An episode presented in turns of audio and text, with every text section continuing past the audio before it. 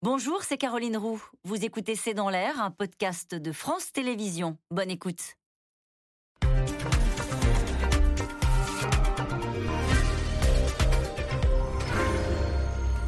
Bonsoir à toutes et à tous. Nous attendons vos questions SMS, Internet et réseaux sociaux pour alimenter notre discussion. L'hypothèse était inenvisageable il y a encore quelques semaines. Mettre autour de la table les socialistes, la France insoumise, les communistes et les écologistes. Jean-Luc Mélenchon a donc réussi son pari. Le PS, hégémonique pendant des années, a fini par signer un accord pour les législatives. Avec ses 1,7% au premier tour, il a fini en supplétif, en satellite et se range sur le fond à la ligne de la gauche de rupture.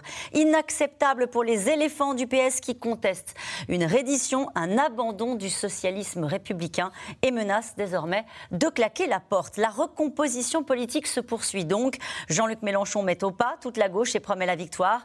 À l'Elysée, lui, le président cherche la parade et profite et cherche un profil de Premier ministre de gauche pour remplacer Jean Castex. Mélenchon, hold up sur la gauche, c'est le titre de cette émission. Avec nous, pour en parler ce soir, Roland Quérol, vous êtes politologue, directeur du Centre d'études et d'analyse de CETAN. Je rappelle euh, que vous êtes le directeur conseil de Région Magazine. Raphaël Baquet, vous êtes grand reporter au journal Le Monde.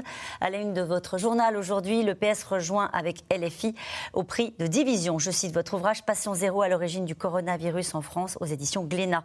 Caroline Vigoureux est avec nous ce soir. Vous êtes journaliste politique à l'opinion. Je cite votre article du jour. Législative, Hidalgo voit Paris lui échapper. Enfin, Brice Teinturier, directeur général délégué d'Ipsos, vous avez publié une enquête pour Le Monde sur les présidentielles 2022. Enquête que vous poursuivez d'ailleurs pour les élections législatives. On va en parler. Bonsoir à tous les quatre. Merci de participer à ce C'est dans l'air en direct. C'est fait Roland Quérol. Et c'est un sacré retournement de l'histoire. Oui, c'est assez incroyable, euh, et, y compris le fait que on ne pensait pas que Mélenchon pourrait avoir cette capacité d'ouverture. Euh, il déteste tellement les socialistes. Il n'a toujours pas prononcé depuis cinq ans le mot de gauche, et il nous fait euh, l'union de la gauche comme jadis le Parti communiste avant 72, qui n'utilisait pas le mot de gauche et qui a fait, qui a participé à une union de la gauche. Cela dit, euh, dans quelles conditions? Euh, Un, euh, c'est un petit jeu qui est le jeu d'échange des convictions contre le plat de lentilles. Oui, c'est classique. C'est classique et les partis le font toujours dans leurs arrangements internes. Mm. Tous les, toutes les fins de congrès, notamment chez les socialistes, eh ben, pour se mettre d'accord, pour faire un accord de direction, euh, hein, Caroline, je te passe euh, ta position sur l'Europe, tu prends la mienne sur le chômage, et on se met d'accord pour être ensemble à la direction. C'est toujours un peu bizarre que ce soit qu'on puisse changer de conviction pour se mettre d'accord in fine. Mais alors c'est encore mieux quand c'est euh, entre partis différents pour aller soi-disant à la majorité du pays, ou plutôt non. Ils le font parce qu'ils savent qu'ils ne vont pas à la majorité du pays. Vous pensez ça, Roland Carroll Je le pense. Je pense qu'il n'y a aucune espèce de possibilité que cet euh, accord conduise à une majorité absolue du Parlement. Donc ce qui se fait, c'est qu'on sauve les meubles de chaque famille on sauve les boutiques et on sauve les sous. Euh, les fameux 1,60€ euh, par électeur euh, du premier tour des législatives, le, financement public n'est fondé en France que sur le premier tour des législatives. Donc il faut bien trouver des sous. Et puis en plus, si ça donne des députés, a fortiori un groupe, bah, d'abord ça donne de la présence institutionnelle, et puis ça, ça donne aussi un peu d'argent que les députés donnent au parti. Donc on comprend bien que ça se fasse ça laisse un léger malaise. Pour qui eh ben, évidemment, pour ceux qui protestent et qui se disent. Oui, on va, on va le voir. On, va, pas, on balance les convictions et on prend que le plat de lentilles. Ça fait un peu bizarre que ce soit sur la ligne politique de Mélenchon que tout ça se fasse. Et puis, euh, est-ce que ça valait la peine, quoi? Et notamment pour les socialistes, je comprends que ce soit là qui est le plus de chambardement interne. Encore que ceux qui vont partir vont faire un parti croupion, hein, c'est croupion contre croupion.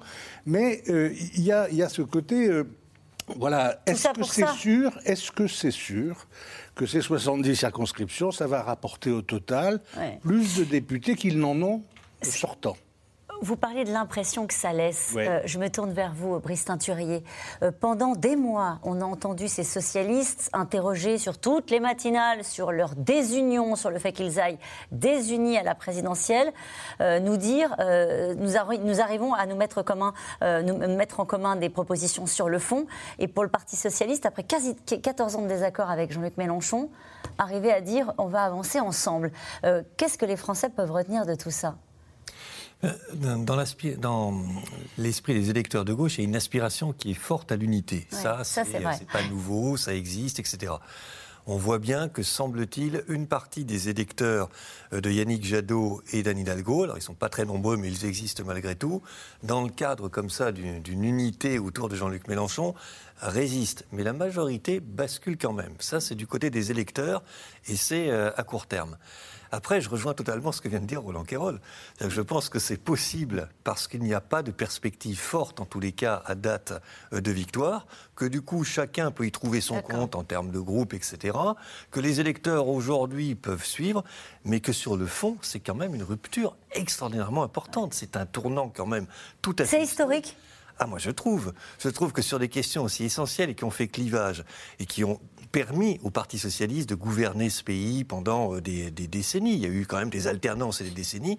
La question de l'Europe était une question fondamentale. C'est un point de clivage majeur avec Jean-Luc Mélenchon.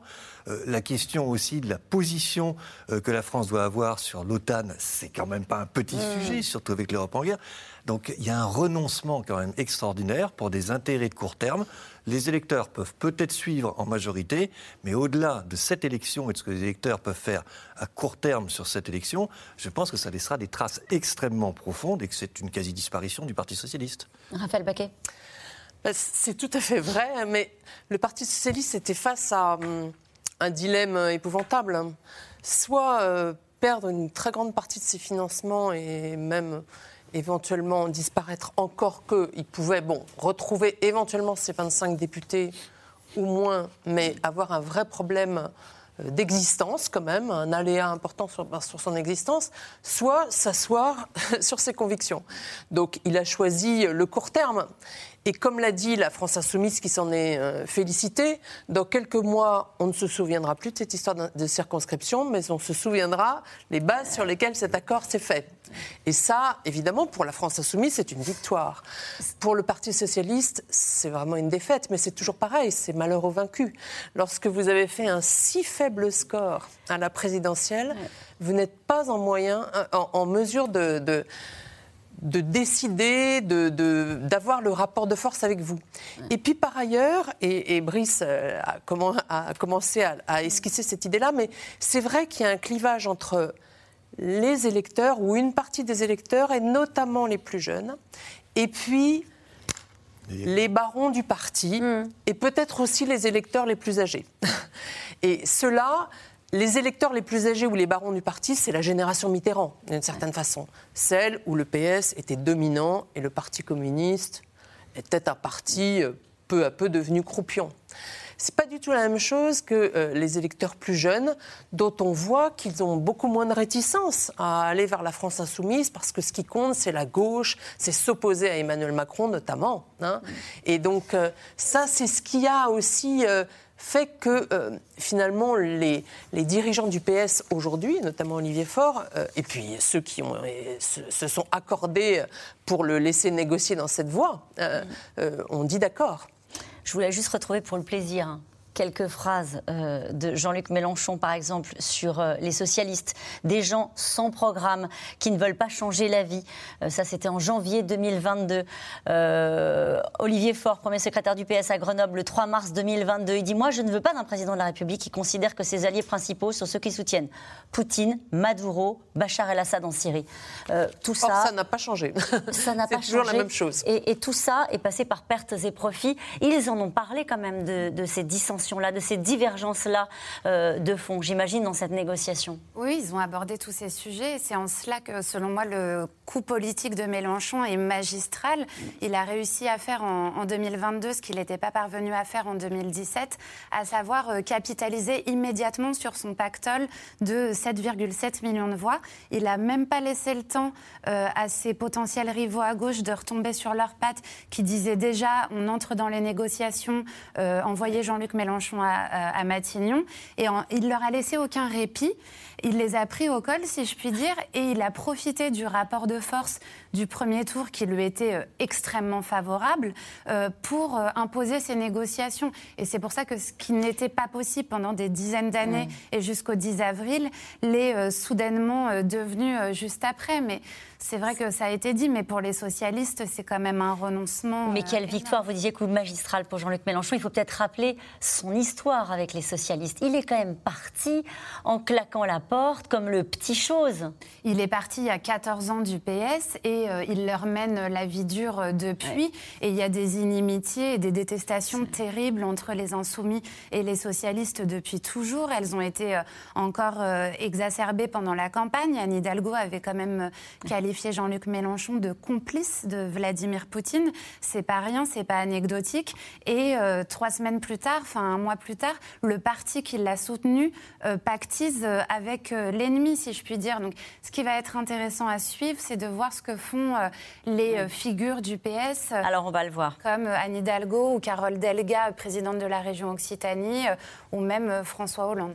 Alors, ils se sont exprimés. Je fais un peu de teasing avec François Hollande et on va le voir dans un instant. Je voudrais qu'on voit ce premier reportage, puisqu'effectivement, après l'accord conclu ce week-end avec les écolos, hier avec les communistes, c'est au tour des socialistes de caler leur pas sur celui de la France insoumise. Essoré avec les 1,7% de la présidentielle, le PS a obtenu 70 circonscriptions. Jean-Luc Mélenchon tient donc sa revanche euh, sur les éléphants qui, pour certains, préfèrent promettre de claquer la porte. Magali Lacroze et Ilana Azincote.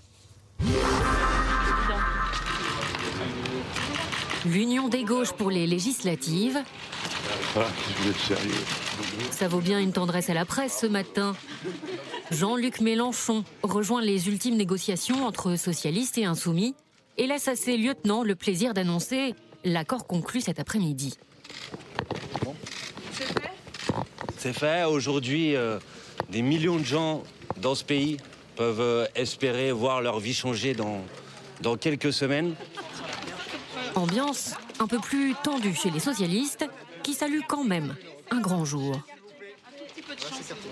Merci, je vais vous laisser encore un peu vous écarter. Je crois qu'aujourd'hui, nous sommes euh, à quelques heures d'un moment euh, historique, d'un moment historique attendu depuis des années par le peuple de gauche qui nous demandait, qui nous demandait ardemment de savoir nous rassembler, de prouver que nous étions capables de passer au-dessus de ce qui ont fait pendant des décennies nos divergences. Ça a l'air simple comme ça, mais les discussions ont duré longtemps, pendant des heures cette nuit. Ce matin encore, les socialistes ont obtenu 70 circonscriptions en cas de candidature unie, mais rien n'est encore acquis.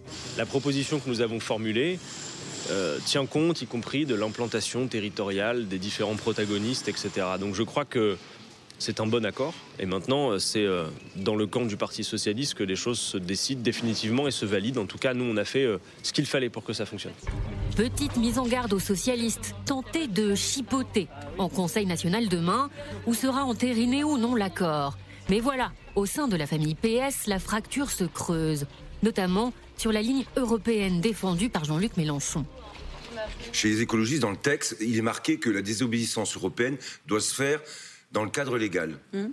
Vous avez déjà compris euh, que euh, à écrire ce type de formule, on voit bien euh, quelle est l'ambiguïté totale dans laquelle tout ça se fait. Mais en même temps, sous une ligne et sous une bannière qui, elle, prône la désobéissance européenne. Donc les écologistes se sont rangés derrière Jean-Luc Mélenchon. Mais au fond, qu'est-ce qu'ils pensent les uns et les autres? Qu'est-ce qui les motive? Parmi les plus virulents contre la direction du PS, les nouveaux frondeurs sont les anciens éléphants, comme Bernard Cazeneuve. En politique, savoir qui l'on est et ce que l'on veut, c'est aussi avoir une idée claire de ce que l'on n'est pas et de ce que l'on n'acceptera jamais de devenir. Avant les négociations avec le PS, la France insoumise a topé avec le Parti communiste. Et tant pis pour les divergences sur le nucléaire. Mais Fabien Roussel ira-t-il faire campagne pour Jean-Luc Mélenchon pour autant? La réponse est claire. Non, mais non, nous nous sommes mis d'accord. Hmm.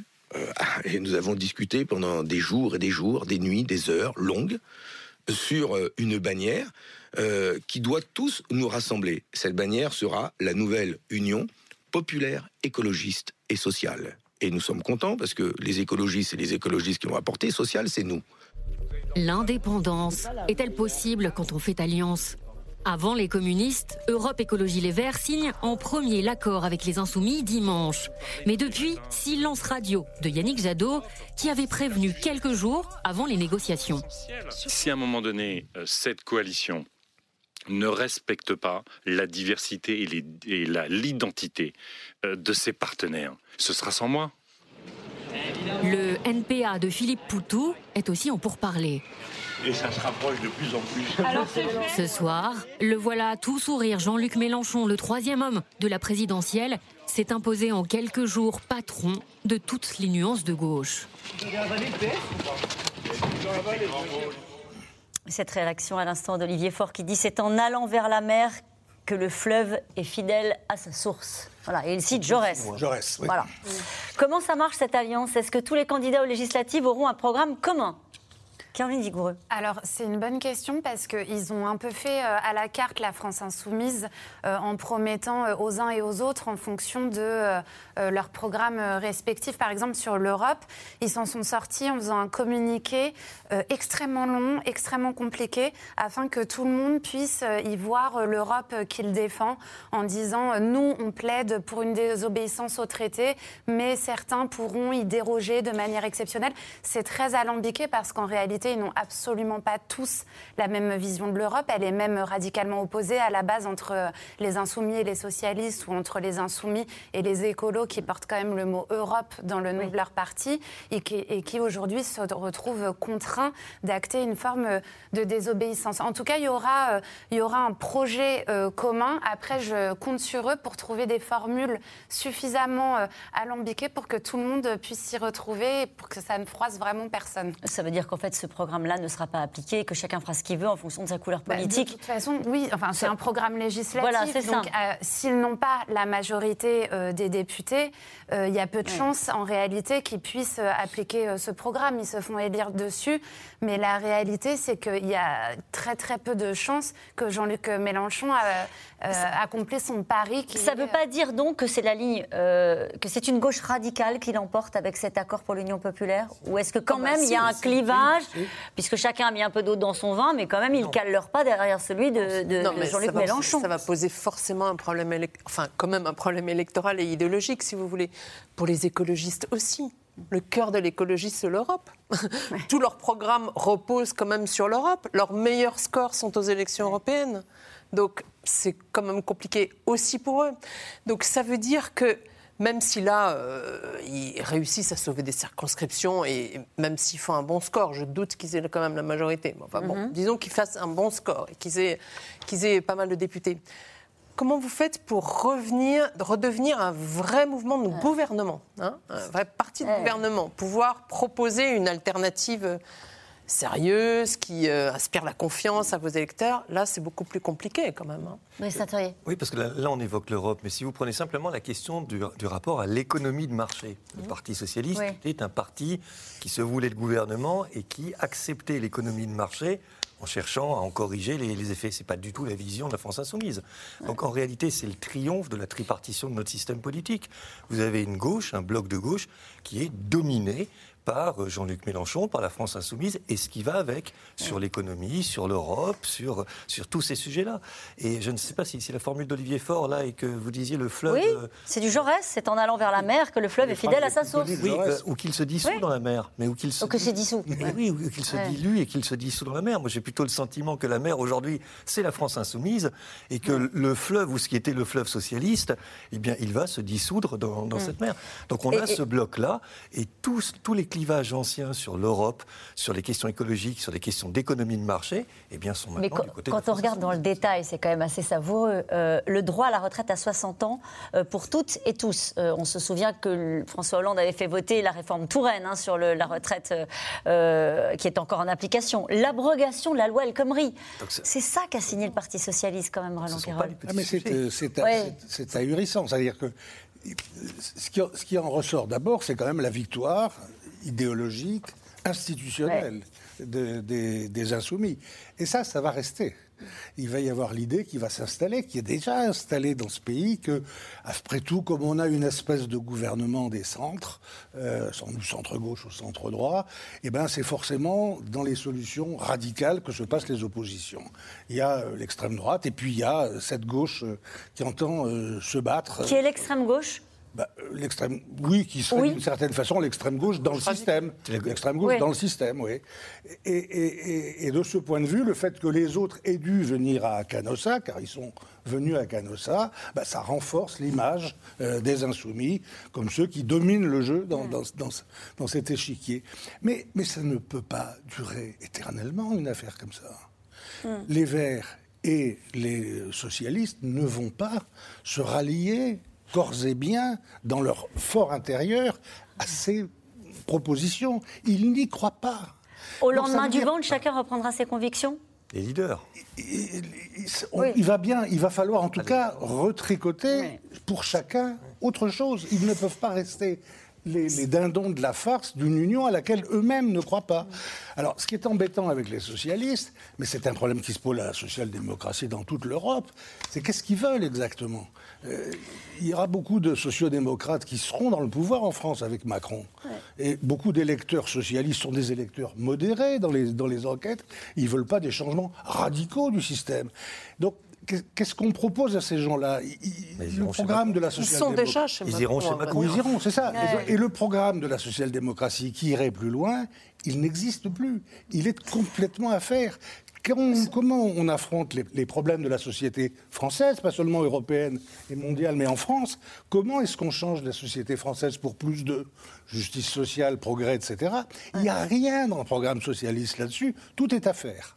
François Hollande récuse l'accord entre la France Insoumise et le Parti Socialiste. Il dit, je le récuse cet accord sur le fond et même sur les circonscriptions, mais c'est une question qui doit être tranchée par le Conseil national du PS on n'a aucun doute sur ce que va faire le Conseil national du PS. Bah, il va le trancher en faveur de l'accord. Voilà. Et, de toute façon, ce qu'on voit aussi, c'est à quel point euh, les tenants de la ligne social-démocrate classique, François Hollande euh, et, les autres, Bernard sont très isolés. Mais ils sont très isolés. Ils n'ont pas de bataillon d'électeurs non plus derrière eux. franchement, quand, je dis c'est, c'est le triomphe de cette France et de ces trois blocs, c'est parce que le PS était déjà largement dissous en 2017 mmh. et une partie des électeurs étaient chez Macron. Mais aujourd'hui, il ne reste plus rien pour ces électeurs que d'aller chez Macron ou finalement de se C'est ça le conseil que vous donnez notamment à Bernard Cazeneuve qui dit parce que je suis fidèle au socialisme républicain, je ne pourrais demeurer dans un parti dont les dirigeants ont perdu leur boussole. Ou Claude Barthelone qui à l'instant dit la sympathie peut couvrir, ne peut couvrir les désaccords. Euh, ici se termine notre aventure commune. Ils ont une raison d'être, c'est-à-dire quand vous prenez euh, cette, cette, philosophie, cette vision, elle a sa légitimité, elle a sa raison d'être, mais ils n'ont plus d'électeurs. C'est quand même ça le problème. Ça. Euh, les électeurs, ils sont soit chez Mélenchon, soit chez Macron, mais ils ne sont plus sur cette ligne social-démocrate. Qu'est-ce qui va, qui va, se passer avec les, éléphants, comme on les appelle? Ils vont quitter? Est-ce qu'il reste du Parti socialiste? François Hollande, il a été très marqué par un chiffre au sortir de cet accord tout à l'heure. C'est le chiffre de 507 circonscriptions. Il n'y aura pas de candidat PS. Donc pour lui, c'est un effacement euh, territorial total du PS, au-delà de tout le, renoncement sur les idées euh, qu'on a évoquées. Euh, le problème, c'est qu'ils sont effectivement très isolés désormais. François Hollande, à la base, il voulait créer un label pour les législatives. Il hésite lui-même à se lancer à être candidat dans son fief de Tulle. Encore aujourd'hui, il hésite. Alors, aux dernières nouvelles fraîches de cet après-midi, sa décision n'était pas prise, mais honnêtement, je ne vois pas du tout comment il peut se lancer dans un tel contexte politique qui lui est plus que défavorable. Et pour répondre à votre question, ce que, peuvent, ce que peuvent faire les éléphants, à part quitter le PS, ce qu'ils sont déjà en train de faire, comme Bernard Cazeneuve et, et Claude Bartolone, ils n'ont ils ont plus la main, ils n'ont plus de pouvoir. Après, il y a des grands élus locaux comme Anne Hidalgo ou Carole Delga qui pourront rester dans leur euh, fief à agir dans leur ville ou dans leur région, mais ils n'ont plus la main sur le Parti socialiste qui est à la botte d'Olivier Faure. Le Conseil national lui est majoritaire, donc ils n'ont plus de, de levier d'action. Stéphane Le Foll leur a donné rendez-vous au mois de juillet en disant rassemblons-nous pour réfléchir à quelque chose. ça, ils savent faire, hein, les socialistes. Veut, veut faire des états généraux, une Pour réfléchir au nouveau socialisme. Créer autre chose, mais qu'est-ce qui restera du PS après tout ça? C'est-à-dire que ces gardiens de. je, poursuis ce que dit Caroline. Ces gardiens du temple ou ces gardiens de l'histoire hein, du Parti socialiste euh, n'ont non plus d'électeurs, en tout cas à la présidentielle, ils n'en ont plus eu. Alors, ils en ont localement. Hein, euh, Carole Delga, par exemple, elle a des électeurs. Anne Hidalgo a été réélue, bien qu'elle soit très contestée à Paris. Mais enfin bon, ils ont eu des, électeurs localement, ça c'est vrai, certainement. Mais à la présidentielle, ça a été quand même une catastrophe. Donc c'est très difficile de... Ces éléphants n'ont plus de base. Et, encore une fois, c'est une génération aussi. Donc mhm. c'est aussi la fin d'une génération. Bah, c'est ça qui est très frappant aussi dans ces ralliements, c'est-à-dire qu'on voit bien qu'on a une génération euh, qui se retrouve non seulement sans électeurs, mais dont la ligne euh, n'est plus suivie. Et euh, petit à petit, qu'est-ce qu'ils peuvent faire? Aller recréer quelque chose? Mais c'est vraiment la fin d'une époque et la fin d'une génération. Et on a une autre génération qui aspire malgré tout à continuer à peser en politique, qui aujourd'hui ne se dit qu'elle peut le faire qu'à l'intérieur de, ce bloc de la France insoumise. Moi, je pense qu'effectivement, c'est une disparition pour cette génération aussi, mm. en tous les cas pour les idées qu'elle incarnait, mais on voit que ce n'est pas simplement la logique politique, c'est la logique générationnelle qui, intervient. Et effectivement, il y a cette autre partie de la gauche, on peut parler de Manuel Valls qui a obtenu une investiture euh, La République En Marche, euh, on peut parler d'autres euh, maires de gauche, je pense à François Rebsamen, qui ont rejoint la Macronie en considérant qu'ils se sentaient plus proches sur le fond des idées portées par Emmanuel Macron. Mais, mais fondamentalement, c'est bien ce qui s'est passé sous le quinquennat de François Hollande avec les opposants internes, les frondeurs, et notamment la cristallisation autour de la loi El Khomri. On avait une partie des socialistes qui évoluaient vers une forme de social-libéralisme. Ils sont allés chez Macron en 2017 et ils y sont restés. Ce sont des convertis maintenant.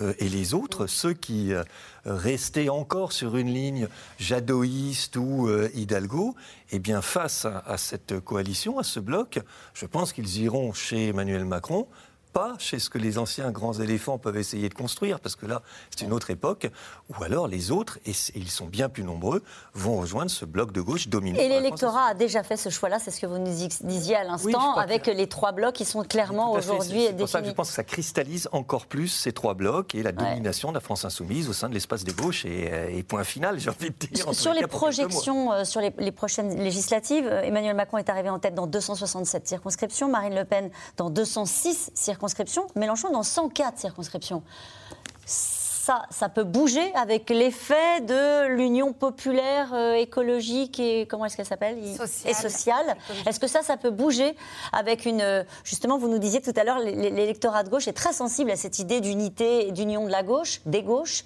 Euh, est-ce que ça, ça peut faire bouger ce, score-là, qui est quand même le score du premier tour ah, Il peut quand même y avoir, heureusement pour pour cette coalition, il peut quand même y avoir plus de chances non seulement d'accéder au second tour, mais d'accéder dans un nombre un peu plus important de circonscriptions en y étant en tête. Sinon, ça n'aurait absolument aucun sens. Euh, donc la, coalition, elle était archi nécessaire pour pouvoir espérer non pas obtenir une majorité absolue, là je suis aussi un peu sceptique, mais en tous les cas peser et, euh, revenir en force. Peser, et revenir en force, pardonnez-moi, je vous coupe, quitte à redevenir le, la première opposition euh, à la majorité macroniste au Parlement c'est-à-dire remplacer euh, les LR, euh, remplacer la, finaliste de la, de la présidentielle, Marine Le Pen, par exemple Bien sûr, c'est ça, qui se joue. Parce que si vous regardez du côté du RN, ils sont très isolés. Euh, donc ils seront bien sûr renforcés. Il y aura plus que huit députés probablement du Rassemblement national. Mais de là à devenir la première force d'opposition au Parlement, certainement pas. Donc du coup, qu'est-ce qui reste? Les LR d'un côté et cette coalition de l'autre eh bien les LR qui sont restés fidèles à une ligne un peu autonome risquent malgré tout de revenir diminuer. Ils étaient, euh, il y a 130 députés, mm. euh, en gros LR et divers droite, euh, ils risquent de revenir amputés de 30, 40, on ne sait pas très bien, mais amputés. Et, là, ils peuvent être en nombre inférieur. Voilà, et, le bloc de gauche a toute chance d'être la première opposition. le match des 5 ans, ce sera, le match des 5 ans, pardon, ce sera Macron-Mélenchon Ça peut être Macron-Mélenchon, oui. Ouais. Mais non, simplement, je vous rappelle que l'accord, si j'ai bien compris, oui. comme l'a dit plein de fois Mélenchon, je vous garantis à chacun un groupe parlementaire. c'est ça. C'est pas un groupe parlementaire du bloc de gauche. C'est pas unique. Ah, attention.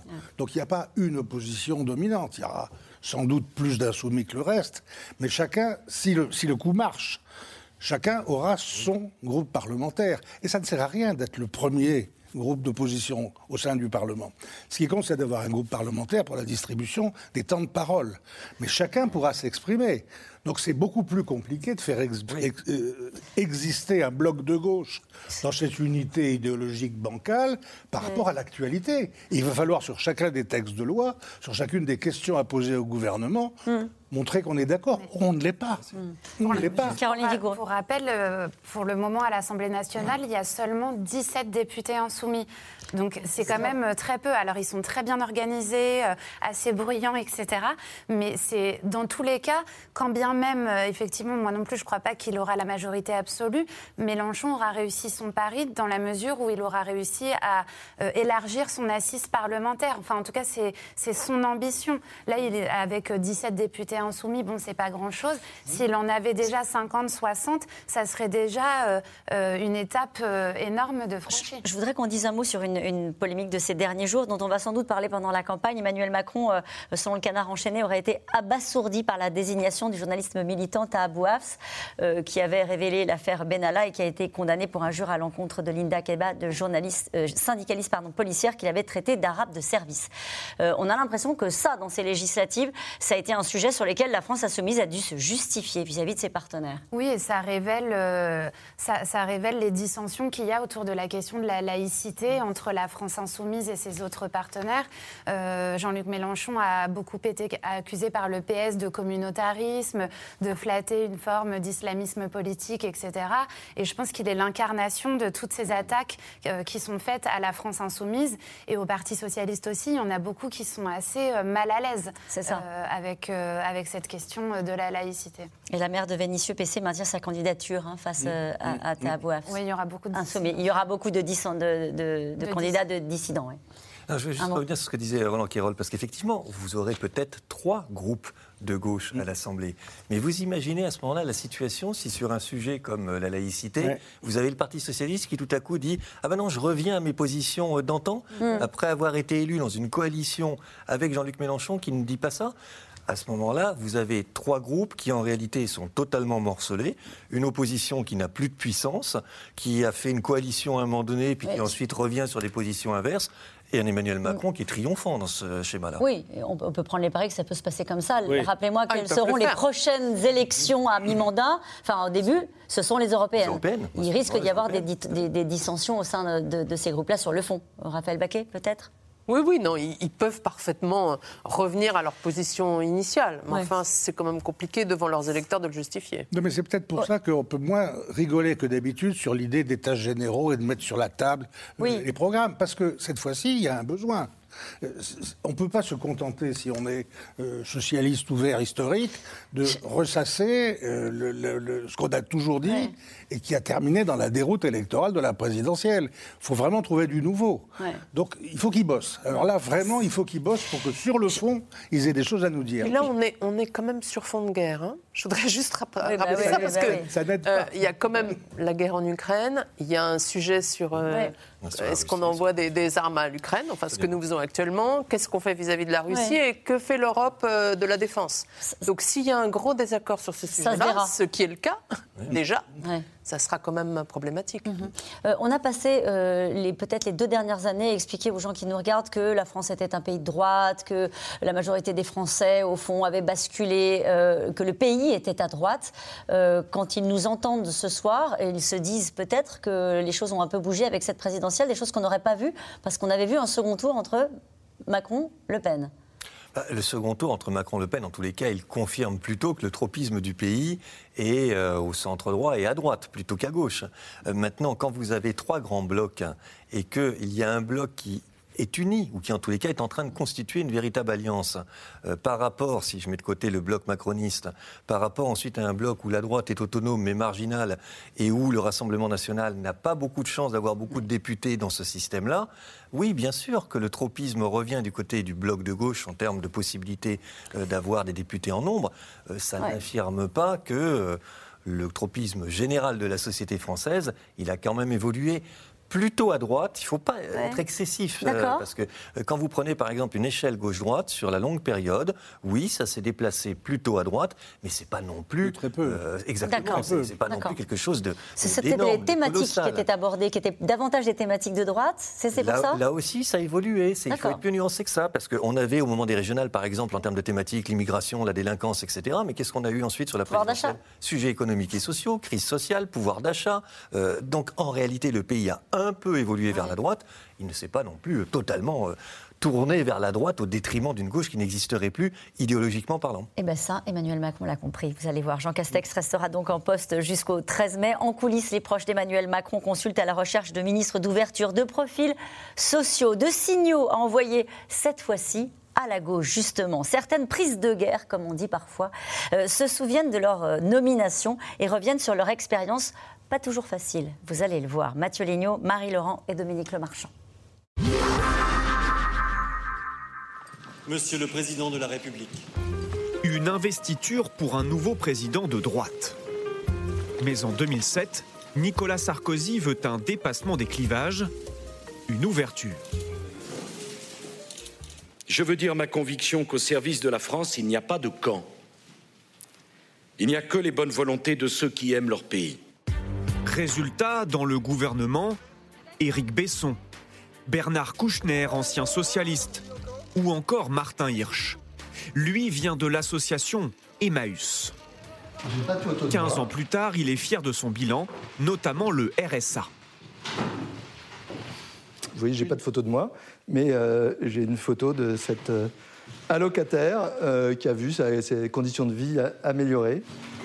Rejoindre un gouvernement de droite, quand on a le cœur plutôt à gauche. Martin Hirsch ne fait plus de politique. Il se souvient même avoir hésité. J'avais des relations euh, exécrables avec euh, Nicolas Sarkozy euh, quand il était ministre et quand il était candidat. Donc le fait d'être appelé pour venir me voir. D'ailleurs, il m'a engueulé là, il m'a à la fois proposé de rentrer au gouvernement, puis a commencé par m'engueuler, donc ça partait bien. Un, j'avais pas envie de devenir un homme politique professionnel. Deux, je n'avais pas voté pour Nicolas Sarkozy, ça me paraissait bizarre euh, de rentrer. Trois, je voulais pas me renier. alors, euh, donc j'avais plein de sources d'hésitation. Mais cette ouverture était-elle un ripollinage de façade? Martin Hirsch a-t-il servi de caution ou d'alibi? Lui s'en moque. Il voulait être utile. L'alibi, c'est un type qui fout rien.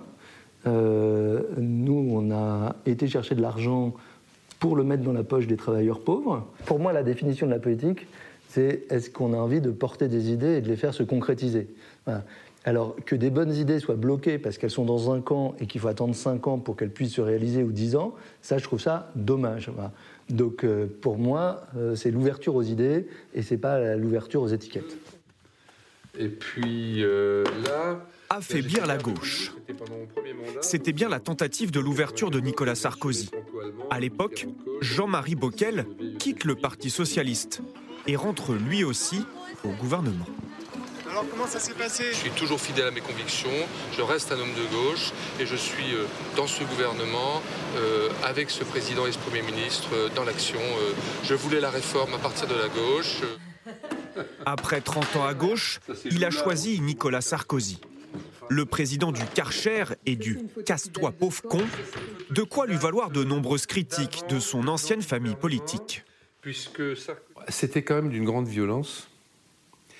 Et le style de Sarkozy, à qui j'ai été fidèle, y compris au moment euh, de sa candidature 2012. Donc c'est vous dire que je lui en ai pas voulu et que je lui ai et je lui reconnais des qualités. Mais cette violence, euh, c'était quand même par moments, euh, y compris dans ma vie personnelle et de famille, très très difficile à vivre. Et puis, euh, le procès qui nous a été fait quand même par euh, nos anciens amis du Parti socialiste et à bien des égards assez méprisant. Et au fil des jours et des semaines, certains amis se sont détournés, et des bons amis, des amis avec qui on milité depuis 30 ans. L'ouverture de Nicolas Sarkozy en 2007, le ni de droite ni de gauche d'Emmanuel Macron. Toute ressemblance ne serait pas fortuite. À certains égards, car euh, d'ailleurs, le fait qu'il se soit retrouvé dans la complicité qu'on a vécue euh, ces derniers temps euh, le montre bien, même si naturellement les styles sont différents. Oui, on peut dire qu'effectivement c'était à certains égards du Macron avant l'heure, bien avant l'heure quand même. L'ouverture à gauche de Nicolas Sarkozy ne dure qu'un temps et qu'un seul mandat. En 2012, le président de droite est battu par François Hollande de gauche. Et cette question d'André dans le Var, Emmanuel Macron attend-il l'explosion du PS pour faire son marché? Bon, alors d'abord, je dirais que c'est quand même pas du tout la même situation parce que Nicolas, en 2007, il siphonne un électorat, mais c'est pas l'électorat socialiste, c'est l'électorat du Front National. Donc euh, là, pour le coup, ce sont des prises de face, et il est face à une candidate socialiste. Donc il, il, il débauche individuellement quelques figures de la gauche, hmm. mais c'est pas et, et ceux-là paraissent des traîtres parce que d'une certaine façon, les électeurs de gauche sont quand même marginaux. Alors que Emmanuel Macron, en 2017 et même encore aujourd'hui, il a des électeurs venus de la gauche. Donc c'est pas tout à fait pareil. et il a déjà des socialistes dans son gouvernement. Christophe Castaner, Richard Ferrand, président de l'Assemblée nationale, Olivier Véran, Jean-Yves Le Drian. Jean-Yves Le Drian, tout ça, c'est des anciens socialistes. Donc, donc si vous voulez, cette, cette installation euh, dans une partie du nid de la gauche, elle est déjà installée, y compris électoralement. Avec une, ligne, avec une ligne politique qui a été défendue pendant cinq ans par Emmanuel Macron, euh, qui était plutôt ancrée à droite. Est-ce que vous êtes d'accord avec ça euh, Avec un Premier ministre de droite, des grands ministres à Bercy à droite? Je vous pose cette question parce ah, que... Ça dépend sur quoi vous regardez. Le quoi qu'il en coûte, est-ce que c'est une politique libérale? Par exemple, je vous pose euh, la question, pourquoi? Parce qu'on a, on a appris ces derniers jours que Valérie Rabault, euh, la patronne des députés socialistes à l'Assemblée nationale, aurait été approchée euh, par l'Élysée pour Matignon. Elle aurait refusé le poste, expliquant que, au fond, elle ne peut pas aller à Matignon et défendre la retraite à 65 ans. Est-ce qu'on va pouvoir, avec la retraite à 65 ans, mener une politique de gauche? Non, mais la, grande différence, et, là où euh, je suis assez d'accord, c'est que euh, en 2007, Nicolas Sarkozy, c'est le candidat de la droite décomplexé. Donc ça n'a rien à voir avec le candidat Macron qui, lui, théorise le dépassement du clivage, même si vous avez raison, son tropisme est plus de droite que de gauche au fil du, euh, du quinquennat. Mais les situations ne sont pas du tout les mêmes. Moi, je crois que les, les, ministres ou les personnalités de gauche qui ont rejoint Nicolas Sarkozy en 2007, en quoi ont-elles pesé peut peut-être faire une petite exception pour Martin Hirsch, mais en mm. quoi ont-elles pesé sur la ligne politique? Elles se sont faites rouler dans la farine. Euh, on a une configuration qui est un peu différente en 2017, et du coup, même dans l'affichage, même dans la volonté, on est dans la volonté, en tous les cas, de dépasser ce clivage. Si on oublie 2007, si on oublie l'exemple qui a été pris de 2007, encore une fois, on a eu cinq ans où je vous ai entendu, je peux vous repasser les bandes à vous aussi, hein, d'une politique, en gros, disant le candidat de droite, c'est Emmanuel Macron. Il a siphonné l'électorat LR, il a siphonné euh, les, idées même euh, du, Parti des, Républicains, euh, avec des états d'âme sur son flanc gauche, de, gens qui disaient on n'existe pas, on les a entendus. Hein. Est-ce que cette fois-ci, son Premier ministre doit répondre à une nouvelle une nouvelle priorité qui est d'aller chercher quelqu'un euh, à la gauche de l'échiquier politique et aller chercher des gens qui vont mener une politique sociale. Pardon. Allez-y, Caroline. C'est ce qu'il cherche à faire. Et pour répondre à la question de votre téléspectateur, si Emmanuel Macron fait durer le plaisir dans la formation du gouvernement et des législatives, des investitures, c'est parce qu'il voit bien ce qui se passe à gauche et il voit bien l'opportunité que ça constitue pour lui, à savoir de créer un sas de tous ces euh, éléphants ou élus qui pourraient venir à lui. Et Emmanuel Macron a besoin de ça aujourd'hui parce que, comme vous le disiez justement, il a été étiqueté président président des riches pendant cinq ans. C'est un sparadrap qu'il n'a jamais vraiment réussi euh, à décoller.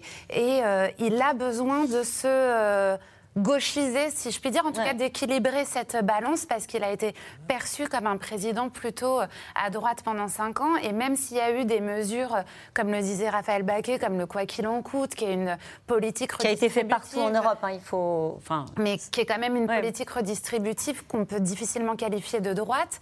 Euh, il n'a pas réussi à se dépêtrer de cette image et il voit bien le score de Jean-Luc Mélenchon à l'élection présidentielle. Donc là, il aurait tout à gagner à débaucher euh, une grosse prise de guerre euh, à gauche, mais la difficulté, c'est de la trouver, puisqu'il a déjà euh, plusieurs refus lui ont En tout cas, politiquement, c'est acté. C'est ce profil qu'il cherche. Vous êtes d'accord avec ça, Roland Carroll? Écoutez, moi, si on repasse les bandes, j'ai jamais cru à cette histoire de désormais Macron est le, le, candidat de la droite. Moi, j'ai toujours dit, attendez, vous verrez ça. Et la preuve, c'est que ces électeurs de gauche du départ dont on annonçait sans arrêt le départ, ils, sont restés. Ils, étaient toujours là. Mm. Donc je ne crois pas à cette, à cette version. Et je crois qu'il va continuer de plus en plus clairement à faire travailler les poutres, comme disait l'autre. Et donc à faire une politique qui soit une politique et de droite et de, gauche, et en même temps, et de droite et de gauche. Et moi, d'une certaine façon, je crois que la personnalité du Premier ministre n'a pas l'importance que la presse lui, lui, lui, donne en ce moment. Je crois que ce qui compte, c'est Macron hmm. et ce que fait collectivement le pouvoir. Il, va falloir donner des signes immédiats du fait qu'en effet, on gauchise ou plutôt qu'on rend plus social hmm. euh, le, visage du politique. Euh, sur les minima sociaux, par exemple, il faut faire les efforts que tous les autres candidats proposaient de faire. Mais que ce soit X, Y ou Tartampion, euh, ou Madame Tartampion, puisqu'il paraît que ce serait encore mieux si c'était une femme, je crois que ça n'a pas une grande importance. Ce qu'il faut, c'est que l'équipe collectivement reflète cette diversité. Alors le problème, c'est que c'est un problème de DRH assez compliqué à, gérer, enfin assez compliqué. En même temps, quand vous sortez triomphant d'une période électorale, c'est plus facile. Hein. Les gens sont à côté de leur téléphone en train d'attendre d'être appelés. Il y en a même qui prétendent qu'on les a déjà appelés et qu'ils auraient refusé. Mm. Euh, attention, quoi. Euh, mais non, je crois que c'est, je crois que c'est jouable et que si ça peut être cette figure de Premier ministre, mais en fonction de la composition globale de l'équipe, ça peut aussi en être une autre. La retraite à 65 ans, tout ça, ça va pas gêner les gens de gauche qui vont venir dans cette équipe. Non. Écoutez, moi je crois qu'il a déjà, il a digéré l'électorat de droite. L'électorat de droite, il va se retrouver face à une coalition où euh, la France insoumise est dominante. Pour un électeur de droite, c'est un cauchemar. Donc ça, ça va plutôt les renforcer euh, du côté d'Emmanuel Macron. Donc qu'est-ce qui reste? Il reste la structure d'accueil que peut être ou que doit être Macron pour des électeurs de centre-gauche qui peuvent hésiter entre la France insoumise ou cette coalition et euh, Emmanuel Macron, ces jadouistes éventuels ou une partie d'entre eux du mhm. premier tour, euh, les sociodémocrates. Donc il a tout intérêt, effectivement, à rééquilibrer euh, son positionnement politique. Ces électeurs, ils sont quand même plus à droite aujourd'hui qu'ils ne l'étaient en 2017. Hein. Donc il a encore plus intérêt, puisqu'il a absorbé la droite, à rééquilibrer son flanc gauche pour essayer d'attirer des électeurs de gauche anti-France insoumise, et il aura les électeurs de droite. Et il fera la réforme des retraites, la retraite à 65 ans. Et à ce moment-là, la réforme des retraites c'est quand même un sujet extrêmement conflictuel. Donc, ah, s'il veut, s'il veut attirer quand même des électeurs de gauche, il faut qu'il laisse entendre qu'il sera euh, plus dans l'écoute et peut-être un peu moins allant sur le 65 ans. Il va ajuster. Quand même. Mais voilà, il faut, il faut quand même ajuster, sinon c'est que de la posture et ça ne marche pas. Donc, il faut que sur le fond, il y ait aussi quelques concessions, je crois. Mais le positionnement, et votre euh, téléspectateur a tout à fait raison, il attend l'explosion, c'est-à-dire il attend que la coalition à gauche soit faite pour pouvoir ensuite aller se rééquilibrer sur son flanc gauche et attirer ceux qui ne veulent pas rentrer dans cette coalition. Bah, peut-être peut-il décrocher son téléphone pour appeler Bernard Cazeneuve, puisqu'il vient d'annoncer officiellement qu'il quitte euh, le Parti socialiste. Bon, c'était écrit, il avait dit, il avait prévenu. Il l'avait dit, et Bernard Cazeneuve, il est euh, le défenseur d'une social-démocratie qui, effectivement, ne se dissout pas du tout. Euh, euh, dans la France insoumise. Pour le coup, c'est très cohérent. Mhm. Ça, rend les choses un tout petit peu compliquées pour les, les, nouveaux frondeurs socialistes, c'est qu'ils vont se partager entre ceux qui vont partir et ceux qui vont quand même essayer de rester. Ils vont même pas composer. Oui, ils vont même pas être ensemble dans une même stratégie. Eh oui. En tout cas, les premières mesures du futur gouvernement n'en seront, à n'en pas douter, sociales, avec l'urgence de répondre avant l'été à la problématique, naturellement, on l'a dit, du pouvoir d'achat. Au moment où l'inflation bondit en Europe, en Espagne, vous allez le voir, elle atteint 9,8% du jamais vu depuis 37 ans. Reportage Juliette Perrault et Marion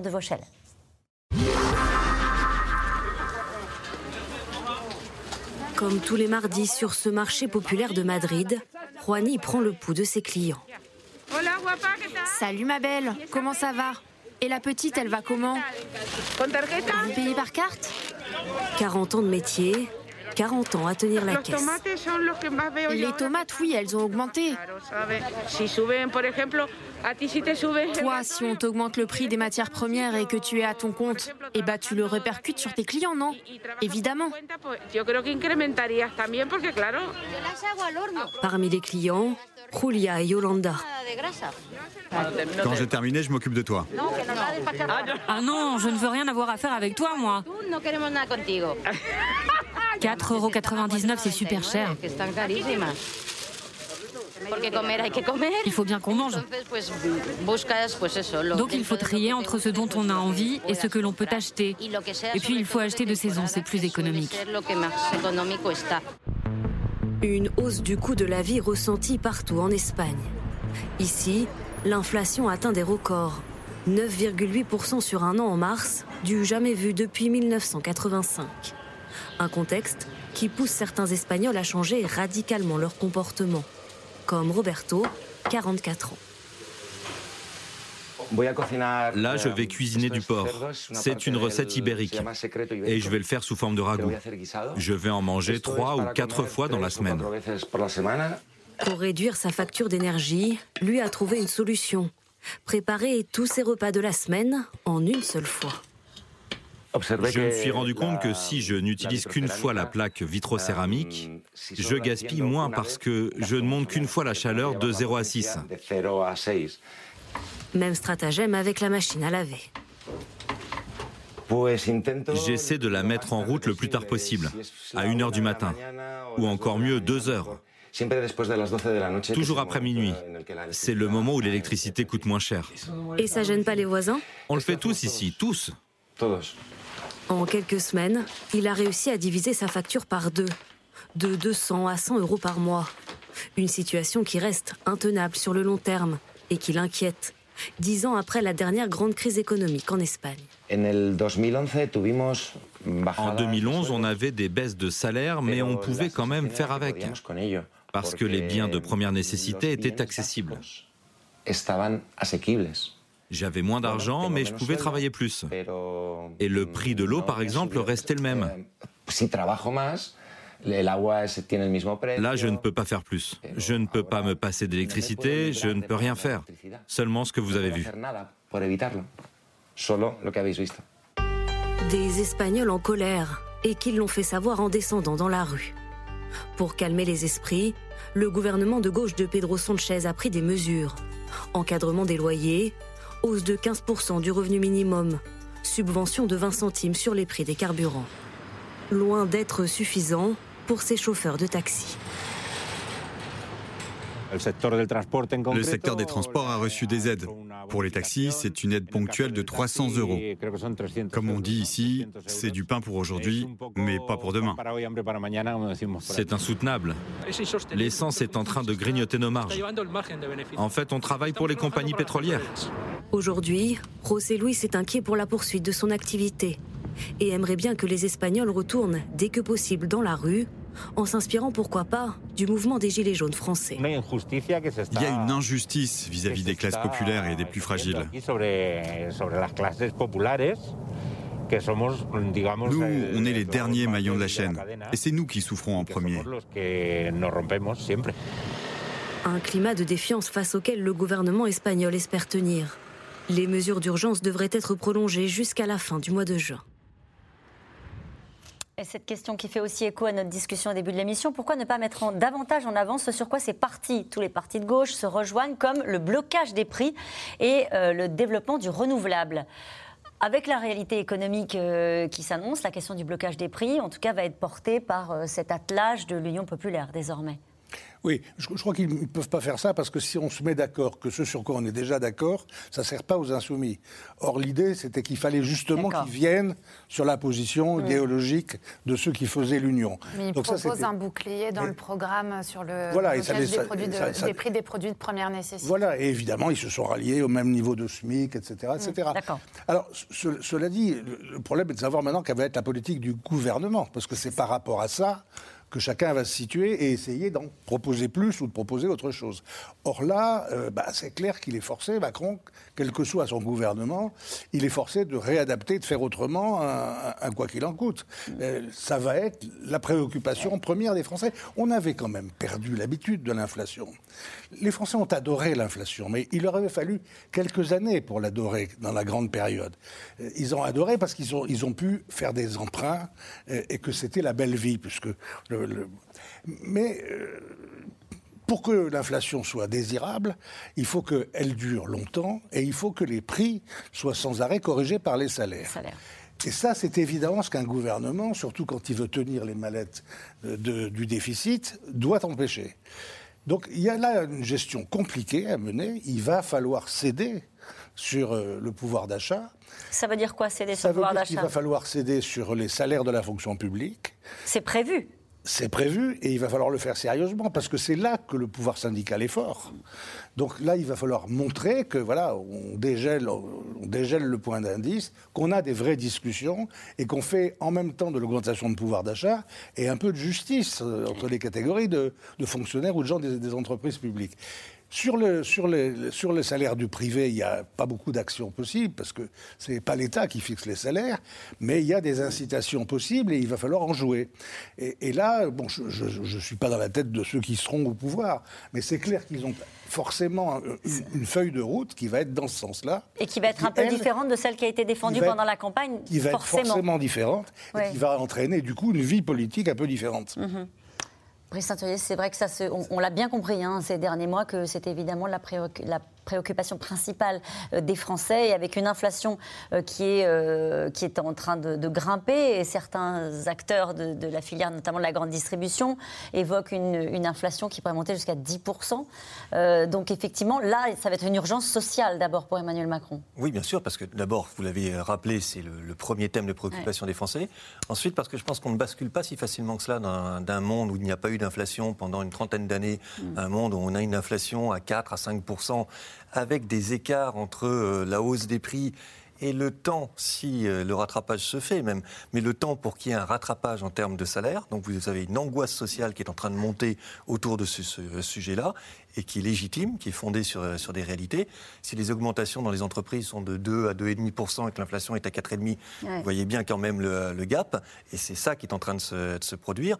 Donc tout va pivoter, à mon avis, autour de cette nouvelle question et de ce nouveau paradigme euh, lié à la montée des prix. Et euh, ce qu'on évoquait même auparavant sur Macron de droite, de gauche, libéral, les premières années du quinquennat, qui était incontestablement avec un tropisme de droite, je pense que tout cela est revisité par cette question euh, du pouvoir d'achat et de l'inflation. Hmm. On, va, on va mesurer son adaptabilité, sa plasticité, et son, là, pour le coup, il va devoir s'adapter nécessairement à cette urgence sociale. Il n'y a pas de choix, pour le coup. Ben, oui, bien sûr. On voit déjà qu'avec les prix de l'énergie, il est obligé de, s'adapter. Il a déjà, d'ailleurs, beaucoup promis quand même pendant la campagne électorale. Et le projet de loi de finances rectificative va probablement montrer hein, cela. Simplement, il va être pris aussi sur un autre front qui est quand même euh, l'ampleur des déficits. Donc euh, ça, ça va être quand même très compliqué à gérer. Et à vrai dire, enfin, quel que soit le président, ça aurait été comme ça. La mm. situation économique va peut-être pas être aussi facile qu'elle l'a été ces cinq dernières années? Et nous revenons maintenant à vos questions.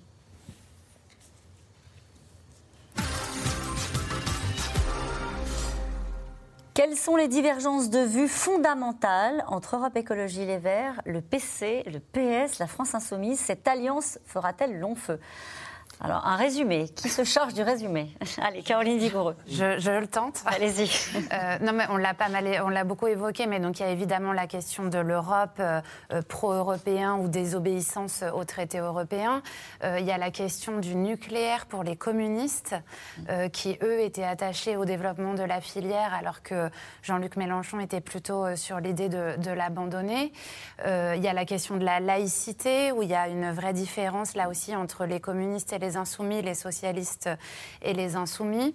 Est-ce que j'oublie un autre thème Politique étrangère, la Russie. Oui, la politique étrangère, oui, on a parlé de l'Europe, mais évidemment le rapport à l'Ukraine, où Mélenchon était plutôt pour euh, arrêter euh, l'armement euh, massif aux Ukrainiens, ce qui est quand même aussi là pas un petit sujet.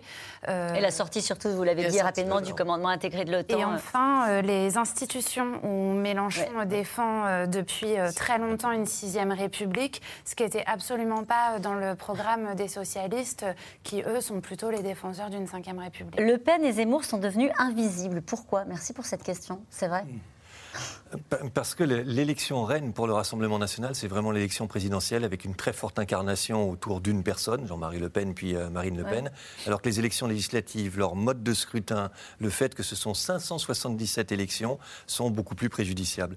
Donc là, la chance, l'opportunité pour le Rassemblement national, c'était la présidentielle. La présidentielle, c'est terminé, il faut bien se dire cela. On est sur une autre élection et du coup, cette élection est très peu favorable au Réan.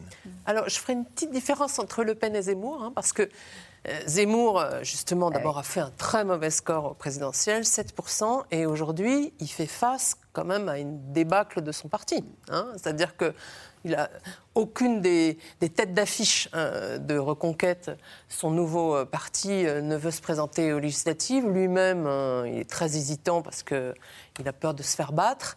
Euh, Mario Maréchal n'y va pas. Philippe de Villiers parti en Vendée. donc c'est quand même assez compliqué pour lui. C'est pas tout à fait la même situation que, que le Rassemblement national, qui effectivement doit faire face à un mode de scrutin très difficile pour lui, mais qui va quand même avoir quelques députés. Combien peut-elle avoir de députés? Ah, c'est difficile à dire, mais euh, peut-être. Une fourchette. Une, trentaine. On, est sur le terrain. Là. On va partir sur le terrain pour faire une simulation maintenant qu'on commence à avoir une petite idée des, alliances. En tous les cas, beaucoup plus que beaucoup plus qu'aujourd'hui. Voilà, il, y en a, il y en a huit, ça c'est incontestable. Mais, mais, juste par rapport à, Éric Zemmour, ça rappelle quand même aussi un peu Maigret. Hein. C'est-à-dire que les scissions au sein de, cette famille-là, elles se sont toujours terminées à l'avantage de Le Pen qui reste dominant. Elle l'a prouvé euh, encore une fois. En cas de cohabitation, de quel contre-pouvoir dispose le président de la République, Roland Quérol. Même si vous n'y croyez pas, vous l'avez dit tout à l'heure. Écoutez, d'abord, le président de la République a les, euh, institutionnellement la main sur la politique étrangère et de défense. Donc là, ça va être euh, à un moment, euh, on a posé la question à Mélenchon, et il a, je ne sais où, et il a répondu ça, sur ce plan-là, ça va être chaud la cohabitation. Alors en effet, la dernière, la, dernière euh, main, c'est le président de la République sur ces sujets, donc défense, affaires étrangères. Sur le reste, c'est le, le, Premier ministre qui devient le véritable leader de la politique et de l'administration en France. Donc en matière de politique intérieure et notamment de politique économique et sociale, le président peut embêter le Premier ministre. Il peut retarder les choses. Il peut euh, faire faire de nouvelles délibérations, il peut refuser de signer certains décrets, les refaire mettre au travail, il peut, in fine, dissoudre l'Assemblée nationale et dire c'est aux électeurs de trancher. Mais vraiment, c'est comme ça que ça se décide. En politique étrangère et en défense, c'est le président. Et pour la politique du pays à l'intérieur, c'est le Premier ministre. Et pour le coup, c'est le président qui fait de la figuration ensuite. Hein Exactement. Renversement des rôles. Pourquoi Emmanuel Macron peine-t-il à trouver son Premier ministre ou sa Première ministre?